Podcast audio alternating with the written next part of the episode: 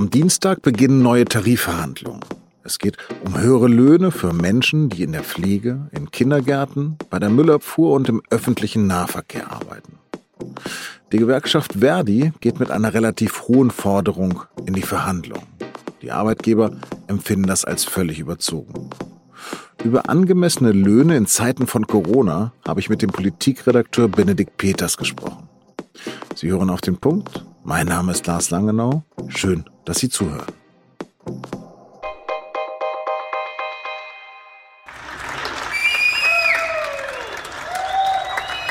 So wurde Mitte März überall in Deutschland von Balkonen applaudiert, wie hier in Hamburg. Zur Erinnerung.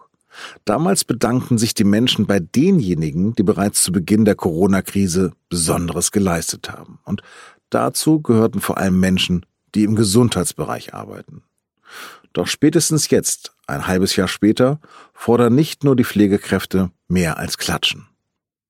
Die Interessensvertretung der 2,3 Millionen Krankenpfleger, Straßenbahnfahrer, Müllwerker und Erzieherinnen im öffentlichen Dienst der Kommunen und Städte wollen höhere Löhne durchsetzen. Die Gewerkschaft Verdi fordert ein Plus von 4,8 Prozent, aber mindestens 150 Euro mehr im Monat.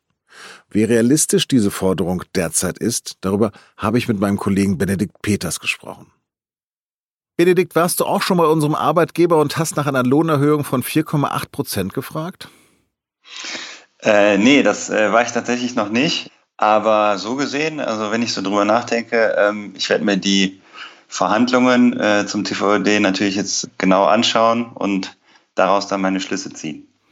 Erzieherin, Krankenpfleger, Müllwerker und Busfahrer gelten als systemrelevante Berufe. Wer unterstützt denn Verdi, damit sie endlich auch finanziell die Anerkennung bekommen, die sie eigentlich verdienen? Ja, mit der Unterstützung, das ist äh, ein bisschen, äh, würde ich sagen, ein zweischneidiges Schwert. Also auf der einen Seite, äh, was Gewerkschaften in Tarifverhandlungen brauchen, ist ja auch ein Stück weit zumindest äh, öffentlicher Rückhalt. Und man kann sicherlich argumentieren, dass es äh, diesen Rückhalt äh, im Moment gibt.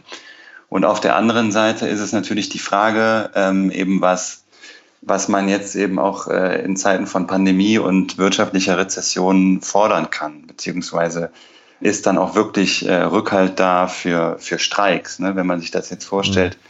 dass ähm, jetzt zum Beispiel Krankenschwestern und Krankenpfleger diesen Herbst streiken würden, äh, wenn möglicherweise eine zweite Infektionswelle anrollt, also die Szenarien gibt's ja, ob da dann wiederum viel Verständnis für da wäre, das weiß ich nicht. Also deswegen, wie gesagt, ein zweischneidiges Schwert. Aber das haben die Gewerkschaften jetzt schon selbst ausgeschlossen, dass sie sagen würden, wenn es wieder höhere Infektionszahlen geben würde, dann würden sie auf Streiks verzichten. Aber kurz gefragt, reicht Klatschen?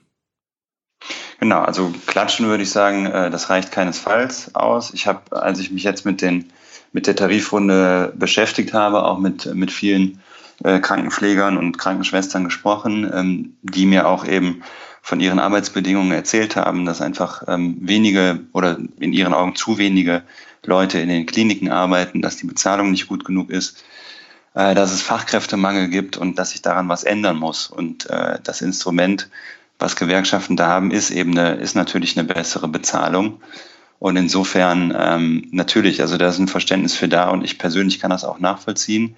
Die Frage ist natürlich, ob jetzt 4,8 Prozent Lohnerhöhung oder bei Leuten, die schlechter bezahlt sind, reichen die Forderungen sogar teilweise weiter, weil es ist ja mindestens 150 Euro mehr Verdienst im Monat. Das wäre eine Erhöhung von sogar knapp 8 Prozent bei den Leuten, die am wenigsten verdienen. Ob das, wie gesagt, jetzt in diesen Zeiten äh, gerechtfertigt ist. Also man muss sich äh, am Ende natürlich vielleicht mit etwas weniger zufrieden geben. Das wissen, wissen die Gewerkschaften, also Verdi und der äh, Beamtenbund aber auch. Was werden die Arbeitgeber denn anbieten? Also was genau die äh, Arbeitgeber anbieten werden, ist natürlich schwer vorherzusagen. Klar ist aber, dass sie, wenn sie ein, ähm, ein Angebot machen werden, dass das eben deutlich äh, niedriger ausfallen wird äh, als eben die 4,8 Prozent. Es hieß jetzt auch schon äh, im Vorfeld von Arbeitgeberseite, hm, also ganz ehrlich, wenn man sich die finanzielle Situation äh, der Kommunen anguckt, eigentlich müssten wir die Gehälter sogar kürzen. Aber andererseits, das wollen wir natürlich auch nicht ja, also insofern eine ganz kleine Erhöhung. Das könnte schon sein, ähm, dass das als Angebot kommt. Glaubst du denn, dass es eine Einigung ohne Schlichter möglich sein wird? Auch das ist natürlich nicht leicht vorherzusagen. Ich glaube, dass es insgesamt sehr schwierig wird. Die ähm, Verhandlungsrunde, da gibt es ja jetzt drei Treffen. Und ich denke, dass es schon das Ziel auf beiden Seiten ist, ähm, sich zu einigen. Und auf der anderen Seite liegen die Verhandlungspositionen derart weit auseinander, also 4,8 Prozent im Vergleich zu, hm, eigentlich können wir überhaupt nichts, äh, überhaupt nichts anbieten. Deswegen halte ich eine, eine Schlichtung jetzt ähm, durchaus für, für nicht unwahrscheinlich. Mhm. Glaubst du denn dann wirklich, dass es eine Signalwirkung auf andere Branchen geben wird? Das denke ich schon, dass es das zumindest in einem gewissen Bereich geben wird. Also die Gesundheitsberufe, da haben wir ja gerade schon drüber gesprochen, äh, die stehen bei der Tarifrunde sehr stark im, im Fokus. Es sind ja aber nur die Krankenpfleger und Schwestern betroffen, die bei Kommunen arbeiten. Ne, äh, es gibt ja noch ganz viele andere Kliniken, die, äh, die in privater Trägerschaft sind zum Beispiel. Und äh, zum Beispiel die Leute, also Krankenschwestern, Krankenpfleger, die bei privaten Krankenhäusern arbeiten, die werden sich das ganz genau angucken, werden dann natürlich auch sagen, okay, ey, was, was ist eigentlich mit uns? Und dieses grundsätzliche Argument, hey, wir sind von, von Corona besonders betroffen, wir haben hier viel gearbeitet und mussten viel leisten, das lässt sich ja auf extrem viele ähm, Branchen auch so ausweiten, die jetzt nicht äh, direkt vom TVÖD betroffen sind. Mhm. Du hast kürzlich ein Interview mit dem IG Metall-Chef Hoffmann geführt und der hat für die Vier-Tage-Woche geworben. Dieses Interview hat große Wellen geschlagen. Spielt das jetzt auch eine Rolle, die Vier-Tage-Woche? Hm, ich denke schon, dass das auch ähm, viele Beschäftigte im äh, TVÖD mitbekommen haben. Also es spielt nicht direkt eine Rolle, aber es zeigt, äh, glaube ich, auch eine Verschiebung hin zu ja, dieser grundsätzlichen Überlegung, dass halt einfach auch ähm, weniger Arbeitszeit äh, ganz allgemein gesprochen auch was wert ist. Also dass es nicht immer nur darum geht, auch mehr Geld äh, zu verdienen und eine Lohnerhöhung zu bekommen, äh, sondern eben auch diese Frage, hm, wie arbeiten wir eigentlich in Zukunft? Lässt sich das Arbeitsvolumen, was wir haben, nicht auch mit weniger Arbeitszeit ähm, schaffen und mit flexiblen Konzepten? Und ähm, das finden natürlich ganz viele Arbeitnehmer durch alle Branchen eigentlich, ähm, finden das sehr, sehr interessant. Und klar, insofern könnte das auch in dieser Tarifrunde beim TVED eine Rolle spielen, ähm, dass eine Arbeitszeitreduzierung ähm, vielleicht auch eine Alternative ist ähm, zu einer kräftigen Lohnerhöhung. Und vielleicht läge darin dann auch ein, ein möglicher Kompromiss. Bene, vielen, vielen Dank. Gerne. Und jetzt noch Nachrichten. Der Skandal um Wirecard wird ein parlamentarisches Nachspiel haben. Nach FDP und Linken fordern nun auch die Grünen im Bundestag einen Untersuchungsausschuss. Damit hat die Opposition auch ohne die AfD die nötigen Stimmen für die Einsetzung eines solchen Ausschusses. Er soll vor allem aufklären, wann die Regierung von Unregelmäßigkeiten bei dem Finanzdienstleister wusste. Und er soll klären, wie es zum Versagen der Aufsichtsbehörde BaFin und Rechnungsprüfern kommen konnte.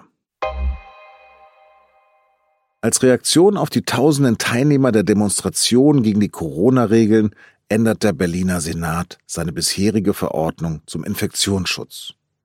Künftig gilt eine Maskenpflicht für Teilnehmer von Demos ab 100 Teilnehmern in der Hauptstadt. Ohne Maske und Abstand bestehe ein zu hohes Gesundheitsrisiko für die Bevölkerung. In Brandenburg kostet der bewusste Verzicht auf eine Maske künftig zwischen 50 und 250 Euro Bußgeld. Im Zuge der Ermittlungen zum Missbrauchsfall Bergisch Gladbach hat die Polizei bundesweit Wohnungen von 50 Tatverdächtigen durchsucht. Laut Kölner Staatsanwaltschaft geht es dabei um den Verdacht des Besitzes und der Verbreitung von Kinderpornografie.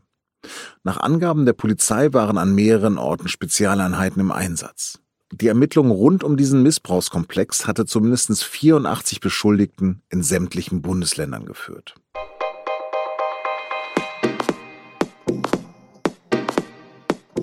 Gerade hat Donald Trump den weißen Schützen verteidigt, der bei Antirassismus-Protesten in Kenosha zwei Menschen erschossen haben soll.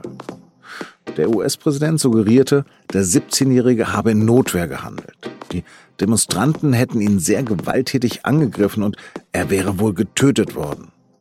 Trumps Kalkül hat mein Kollege Alan Cassidy auf der Reportageseite der SZ von Mittwoch beschrieben. Lesen können Sie das bereits heute ab 19 Uhr mit einem Digitalabo.